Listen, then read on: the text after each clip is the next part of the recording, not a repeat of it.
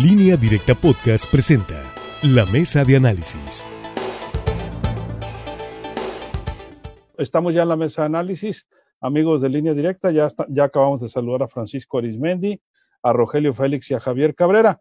Bueno, compañeros, para el día de hoy, eh, el tema ineludible, pues es esta bomba que aventó desde la Fiscalía General de la República Emilio Lozoya, porque no, no ha pisado la cárcel en México, Emilio Lozoya, eh, como ustedes lo saben, pues investigado por el escándalo de corrupción en el caso Odebrecht. Alejandro Manero, fiscal general de la República, informó que Emilio Lozoya, exdirector de Petróleos Mexicanos en el gobierno de Peña Nieto, presentó una denuncia de hechos respecto a su participación en el caso Odebrecht. Ahora, de acusado es acusador. Germanero refirió que en el caso Odebrecht, Lozoya señaló que hubo una serie de sobornos por 100 millones de pesos utilizados en la campaña presidencial de Enrique Peña Nieto y refirió que la denuncia se señaló en ella la compra de votos también para las reformas estructurales 2013-2014. Vamos a ver si podemos escuchar parte de lo que dijo en este video que difundió el fiscal general. Buenas tardes. Hoy por la mañana, Emilio L. presentó una denuncia de hechos ante la Fiscalía General de la República respecto a su participación en el caso de Odebrecht y en, y en varios otros casos. Sobre ese particular, es nuestra obligación informar a la opinión pública sobre este tema. En el caso de Odebrecht, este, este individuo está señalando que hubo una serie de sobornos por una cantidad que pasa de 100 millones de pesos, de los cuales fueron fundamentalmente utilizados para la campaña 2012 para la presidencia de la República. Y el que después fue presidente y su secretario de, de, Hacienda son las personas que este individuo que está presentando la, la denuncia señala que fueron los que le ordenaron que ese dinero fuera entregado a varios asesores electorales extranjeros que colaboraron y trabajaron para la campaña de estas dos personas. Eso es por lo que hace a la campaña. Según se informó, es parte de lo que dio a conocer Emilio Lozoya en la declaración ante la Fiscalía General de la República. Esta bomba, Francisco, pues eh, simple y sencillamente, eh, si fuéramos editores de un periódico, pudiéramos mencionar, implican a Peña Nieto y al exsecretario de Hacienda, Luis Videgaray, en escándalo de la corrupción de Odebrecht. Y bueno, los moches de las reformas, ¿no? Como la energética. Y esto no es cosa menor, me parece que es inédito, ¿no? En México, Francisco. Es totalmente inédito. Eh, la verdad, no hace, pues apenas el lunes, ayer, eh, a pregunta de quienes asisten a las mañaneras, el presidente López Obrador dijo que hasta donde él sabía, no había ninguna indagatoria en contra de los expresidentes Peña Nieto y Felipe Calderón, y que en caso de que hubiera alguna determinación de presidencia de la República, en la cual el presidente López Obrador ha dicho y reiterado que él no está de acuerdo en, perseguir expresidentes, pero que si hay denuncias se tienen que aplicar la ley. Eh, dice que en todo caso se lo sometería a una consulta. Eh, es una de las posiciones que ha mantenido siempre el presidente López Obrador en torno a este tema. Pero hoy cimbró al país, efectivamente, Luis Alberto, estas revelaciones que hizo el fiscal general de la Nación. No sé los especialistas de leyes eh, cómo vean esto, porque muchas veces, de acuerdo al nuevo Código de Justicia Penal, el ventilar eh, todas estas acusaciones como si ya fueran un hecho, pues este, beneficia mucho a los presuntos implicados. Pero de una manera u otra, es la primera vez que se está abriendo un proceso, una investigación, una denuncia pública directamente de la Fiscalía General de la República en contra de un expresidente de la República, en este caso Enrique Peña Nieto, y del que fue su poderosísimo secretario de Hacienda y al final secretario de Relaciones Exteriores, Luis Vidagaray. Entonces, ahora lo que falta, pues es que se, aporten las pruebas fehacientes, dice el fiscal Alejandro Yes Manero, que pues ya se están haciendo los peritajes de un video que dice que existe de unos recibos de que también este aportó el implicado eh, Erla, porque ya no quiere que le digan Emilio Lozoya, sino Erla, pero es Lozoya. Entonces, esto puede ser únicamente la punta del iceberg de todo lo que negoció Lozoya para aceptar ser eh, extraditado desde España y aportar este, prácticamente en su calidad de testigo súper protegido, porque no ha estado, como dice Luis Alberto, la prisión, está en un arresto pues, prácticamente ni siquiera domiciliario. Lo único que le prohíben es salir de la Ciudad de México y, este, y presuntamente lo traen con un GPS para que no abandone el área ahí de, de lo que viene siendo la capital del país. Es decir, esto simbra al país en relación a muchos países en el mundo, sobre todo en Latinoamérica, vamos bastante atrasados los mexicanos de ver, si es que se llega a ver por primera vez en la historia política de este país de los últimos sexenios, a un expresidente en prisión, porque ya hemos tenido exsecretarios de Estado que han pisado precisamente la cárcel, pero un expresidente de la República jamás lo hemos visto. Vamos a ver en qué termina todo esto. Así es, ahí está Rosario Robles, que a ella no, no le pusieron este, este chip, ¿no? Para que eh, no estuviera en la cárcel. Ella no ha podido salir de la cárcel ni con la pandemia. Eh, Rogelio Félix, pues sin duda ha sido el tema y, lo será durante muchos días, seguramente, estas declaraciones formales que hace Emilio Lozoya ante la FGR.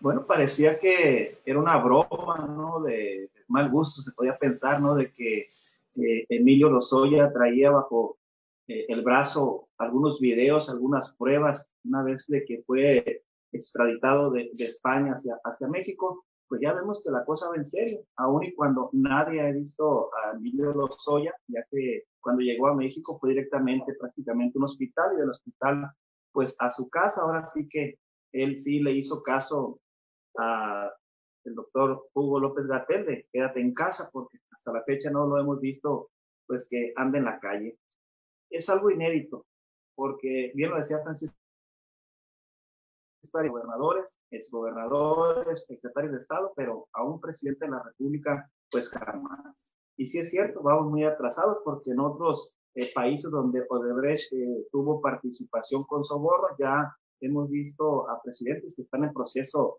judicial y otros ya pues están al interior de las celdas en esos respectivos países.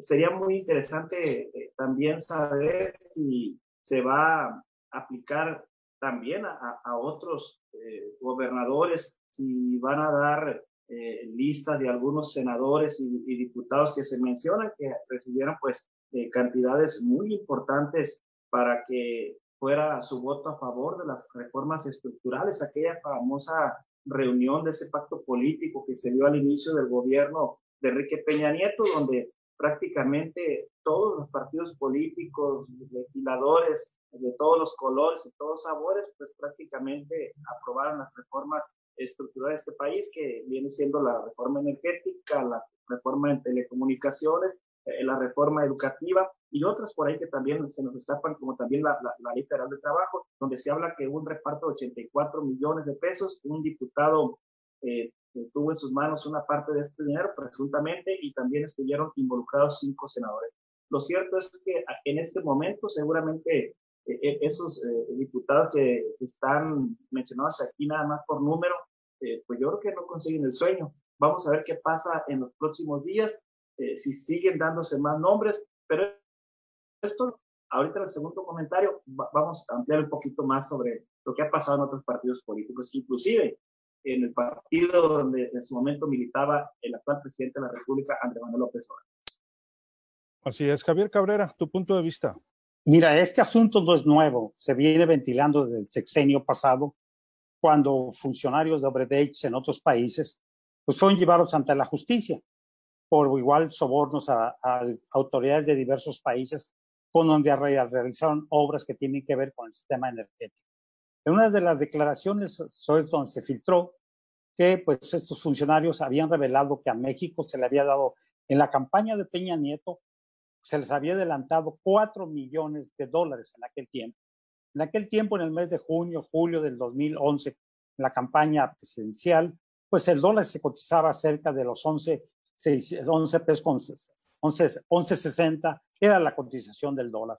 Después se dijo que había sido en total 10 millones de dólares que se había entregado, pero una anticipación había sido para sufragar parte de la campaña de Enrique Peña Nieto.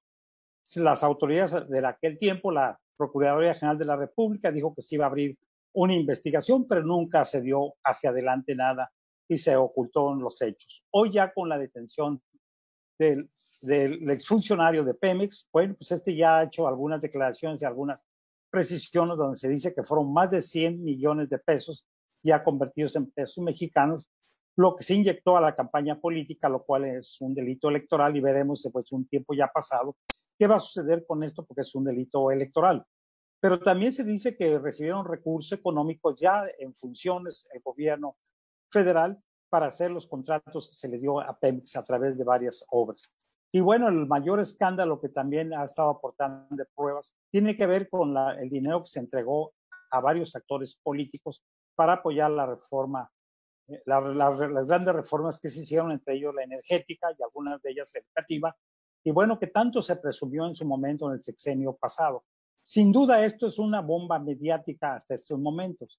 Y al estar filtrando información, bueno, llama mucho la atención que pareciera ser una campaña meramente mediática. Veremos ya cuando se tenga que ir ante un juez y, los implicados tendrán que defenderse y aportar pruebas de las imputaciones que le está haciendo Emilio Lozoya sobre estos recursos económicos. Hay bastantes actores presuntamente involucrados en este manejo de cientos de millones de pesos. Veremos también de dónde salió todo este dinero que se dice se pagaron a muchos diputados y a muchos senadores y a algunos actores políticos aún vigentes. Es un verdadero escándalo, es una bomba y bueno, ya se venía a venir que las implicaciones hoy sí llegaron directamente contra el expresidente de la República, Enrique Peña Nieto, y veremos si también va a enfrentar la justicia. Eso todavía no vemos, no sabemos si va a ser citado a comparecer para que desvanezca si tiene pruebas contra las imputaciones que ya le está haciendo a él y a Videgaray, que dice que fueron los que recibieron el dinero y que le ordenaron pagar asesores extranjeros con este dinero que dio la empresa Obredech. A mí me parece que con la experiencia que tiene Alejandro Ejers Manero no se iba a aventar un tiro, perdón por lo coloquial, como el que se aventó el día de hoy. Evidentemente, pues él, eh, aunque se supone que es autónoma, la fiscalía, pues es parte del equipo, ¿no? Del presidente Andrés Manuel López Obrador. Y yo dudo que se vaya a ir sin algún raspón Enrique Peña Nieto.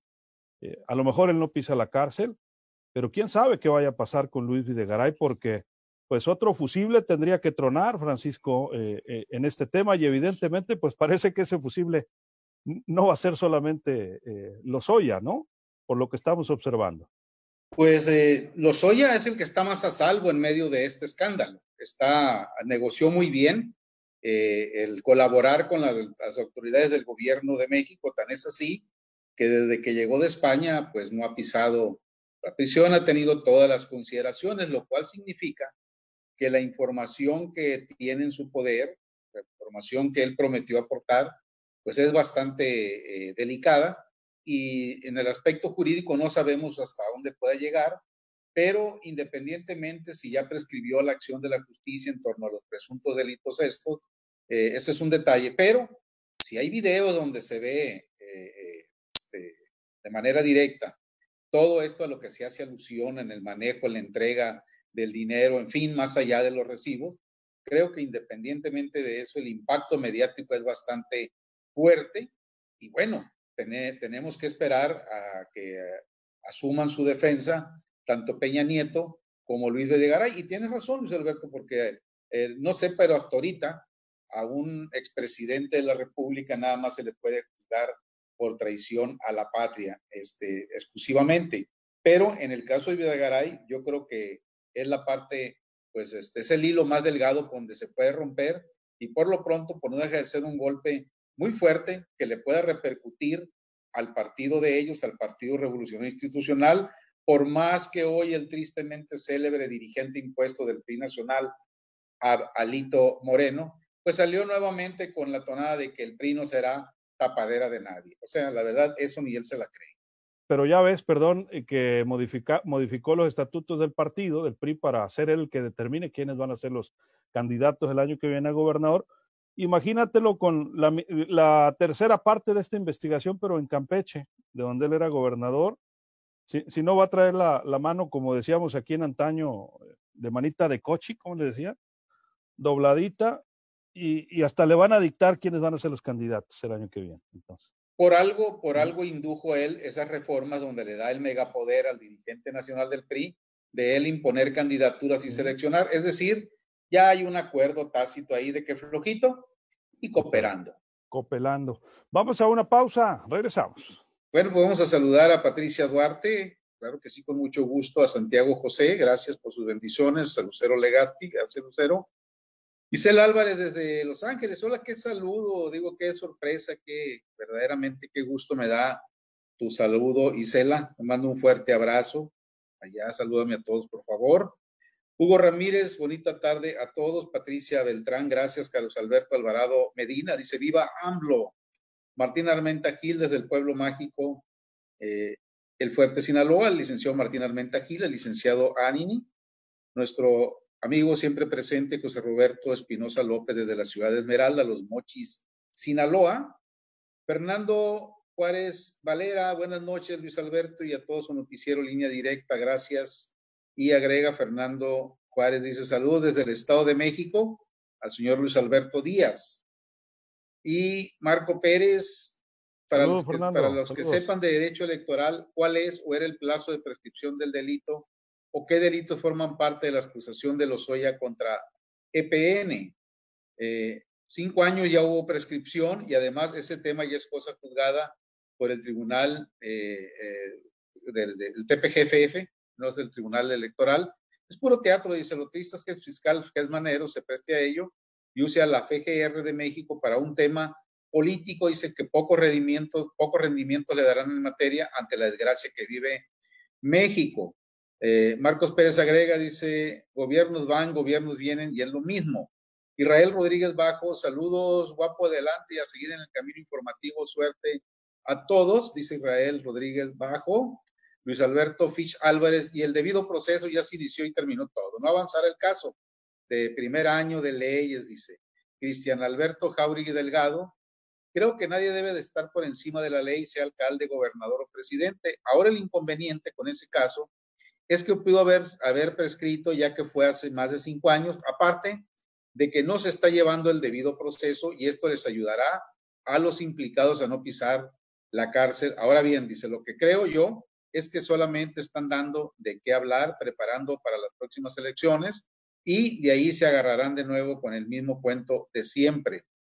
Eh, Jaime Andrade, saludos a todos, en especial a la licenciada Tere Guerra. José Luis de la Rosa Silva, ese señor Lozoya, si dice lo que quieren los morenistas, tal vez pueda aparecer como candidato en un puesto el 2021. Alejandro García, eh, dice, todos los analistas, buenas tardes, todos los analistas del Cerrojo. El gobierno que se investigue, caiga quien caiga, dice, por ratas, dejaron el país saqueado por esa bola de corruptos, casi se acabaron todo el petróleo y muchas instituciones, y a Peña Nieto que lo investiguen, y si es culpable que lo refundan en la cárcel por traición a la patria. Marcos Pérez dice, el PRI está muerto y tendrá candidatos pequeños por línea de Amlito. José Guadalupe Rendón Sarmiento nos manda saludar desde la hermosísima ciudad asilo que es el Rosario, Sinaloa. Muchos saludos hasta el Rosario, Sinaloa y a todo el estado, nuestro estado de Sinaloa, que es en esta época de lluvias donde en esos contrastes de, del verdor de los montes verdaderamente hace unos paisajes inolvidables en nuestra entidad.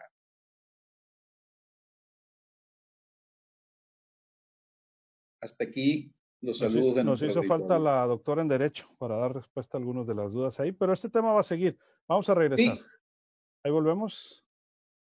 Bueno, regresamos, continuamos en Testigos de la Noticia, estamos discutiendo pues este bombazo, hay quienes dicen que va a ser de salva, ya veremos, que se lanzó hoy desde la Fiscalía General de la República contra el expresidente Peña Nieto y su exsecretario de Hacienda, Luis Videgaray. Vamos contigo, Rogelio, a comentarios finales. Pues, hay que recordar que el presidente Andrés Manuel López Obrador en los últimos días, pero la llegada de, de Emilio Lozoya, los reporteros de la fuente del Palacio Nacional eran muy insistentes, que si en esas investigaciones venía el nombre de Enrique Peña Nieto y también si venía el nombre del secretario de Hacienda en su momento, Luis Videgaray, el presidente siempre dijo eh, hasta ahorita no hay ninguna investigación. Ahora nos damos cuenta que cuando el presidente dice no, es que sí. Entonces hay que estar muy pendiente en dar lectura a, los mensajes que da el mandatario en las conferencias mañaneras. Pero ahorita comentaba yo que no únicamente en el PRI se, dan este tipo de, de, sobornos, ¿no? Porque aquí se habla de que había más de 100 millones de pesos mismos que fueron destinados a asesores electorales en, extranjeros que estaban participando en la campaña de Enrique Peña Nieto el año 2012. También hay que dejar en claro, ¿no? Que en su momento hubo denuncia, ¿no? De, del rebase de tope de campaña, pero hay que recordar que México es el único país donde todos los partidos políticos hacen unos, unos campañones, se ve a leguas el gastadero de dinero y resulta que al momento de entregar las cuentas al Instituto eh, Nacional Electoral o bien a los consejos, a los consejos electorales estatales, pues las cuentas les salen bien parejitas. Incluso hay unos que tienen el descaro hasta de regresar dinero. Hasta ese descaro llega cuando se ve en la campaña que hay un derroche, pues total. Les decía que en el caso de, de, de cuando el presidente militaba en el PRD, hay que recordar el fajo de billetes del famoso señor de las ligas, que no le cabía el dinero en el maletín y tuvo que echarse en las bolsas del saco y también hasta las ligas se llevó. Hay que recordar que ese episodio lo hizo el señor Ahumada, ¿no? En este gobierno del Distrito Federal. Y, si nos vamos al Partido Acción Nacional, pues ahí están los famosos moches, ¿no? Que daban gobernadores y, y alcaldes para que en el reparto del presupuesto que se daba en el Congreso de la Unión, pues fueran generosos para los presidentes municipales que hacían obras y me imagino que pues también llevaban algún, algún moche, ¿no? Con las constructoras y todas las obras que se realizaban. En fin, este tema va a dar para largo y esperemos que se haga justicia. A veces los mexicanos decimos, ya no queremos que echen a la cárcel a los corruptos porque ahí van a comer gratis. Lo que queremos es que regresen el dinero, no importa que anden en la calle. A veces es el sentir de muchas personas cuando hacen estos comentarios, pero la, la idea es que se aplique la justicia, regresen el dinero y también los eh, metan al bote si resultan culpables. Pues así están las cosas. Javier, tu comentario final.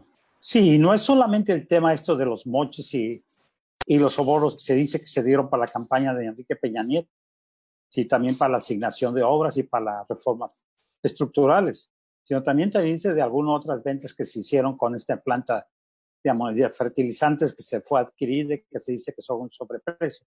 También está el tema de la seguridad pública, que esto ha traído bastantes escándalos con el manejo de los recursos económicos que también le llega a otro periodista cercano a Enrique Peña Nieto, que fue su secretario de gobernación, que es Manguel Osorio Chón. Es un asunto también que ya pues, se ha estado ventilando en los medios, información que se ha ido publicando sobre supuestos actos de corrupción que han sido implicados en supuestas compras o operaciones que nunca existieron y que fueron pagadas a proveedores y que los proveedores no aparecen. Son un asunto, esperemos que no solamente quede en un tema mediático que sirva solamente para cuestiones políticas. Lo que los mexicanos quieren ver es que haya verdaderos castigos para aquellos que hayan incurrido en delitos y veremos si este asunto alcanza o no alcanza a Enrique Peña Nieto. Porque pues, se ha dicho que el presidente ha comentado que no hay ninguna investigación. efectivamente, hasta estos momentos solamente son las imputaciones o las declaraciones que ha emitido un detenido que ha sido iniciado, pero veremos un momento que llegue esto al juez y los presuntos implicados que tendrán que defenderse necesariamente, veremos si hay las pruebas suficientes para lograr vincularlos a proceso y, ver si efectivamente llegan a pisar la cárcel. Así es. ¿Algo más, Francisco? Nos vamos, 30 segundos. Pues eh, es una gran jugada esta pero si, como dice Cabrera, si al final de la jornada, por lo que sea, en el aspecto legal o en el aspecto político, ¿por qué no? No pisan la cárcel ni Videgaray, ni Peña Nieto, y ni siquiera el propio Emilio Lozoya. Esto puede, pues, traer altos costos en, en el aspecto de la figura del propio fiscal general de la República, y va a impactar también, desde luego, al propio presidente López Obrador, su partido Morena, porque desde ahí es donde el presidente, inclusive López Obrador, es el que más información había adelantado sobre estos casos. Y hoy, cuando menos esperaba, sale este video donde el fiscal general de la República, Jesús Mamero, pues ya le pone eh, nombre y apellido a los presuntos implicados en el desvío de, varios, de varias decenas de millones de pesos. Ahora hay que esperar o vamos a ver si se van a agarrar de alguna secrecía jurídica, entre comillas también secrecía política, para no enseñarnos el video o los videos que tienen. Se habla de que según eh, Lozoya tiene 18 horas de videos donde recibía la lana y la entregaba para hacer este, esta clase de denuncias. Bueno, el suelo está muy parejo. Vamos a ver hasta dónde se lleguen las consecuencias jurídicas y que después no nos salgan con que ya prescribieron la acción legal de esto y de lo otro y que después no nos salgan pues de que eh, aparte de, de esta situación pues no hay las suficientes pruebas. Entonces, por lo pronto, es hoy por hoy la noticia que más ha simbrado este día a nuestro país. Mientras tanto, pues ya rebasamos los 53 mil muertos por el efecto COVID. Así es. Francisco, muchas gracias. Buenas noches, Sinaloa. Buenas noches. Eh, nos vamos, Rogelio, 30 segundos. Sí, nada más agregar que si estos delitos ya prescribieron y el fiscal, sabiendo, porque él es un conocedor del derecho, se está prestando a este juego de la cuarta T, se está jugando, se está prestando al juego eh, para eh, desviar la atención en el tema del COVID, bueno, pues va a quedar ahora sí que muy chamuscado el fiscal y se va a quedar demostrado comprobado que el nombre de Procuraduría General de la República, Fiscalía General de la República, es la misma gata pero revolcada y también va a caer en evidencia que aún que se dice que es autónoma la Fiscalía, pues seguirá siendo el brazo político del Poder Ejecutivo. Ojalá y, no, no termine así, porque si estos delitos no se van a castigar, pues vendríamos viendo otra Fiscalía que, que se viene siendo un brazo ejecutor y político del, presidente cuando es autónomo. Así es. Gracias, Rogelio. Buenas tardes. Tardes. Nos vamos, Javier. Pues muy buenas tardes al auditorio. Gracias, Javier. Así nos despedimos. Soy Luis Alberto Díaz. Que la pase. De lo mejor. Acabas de escuchar la mesa de análisis en línea directa podcast.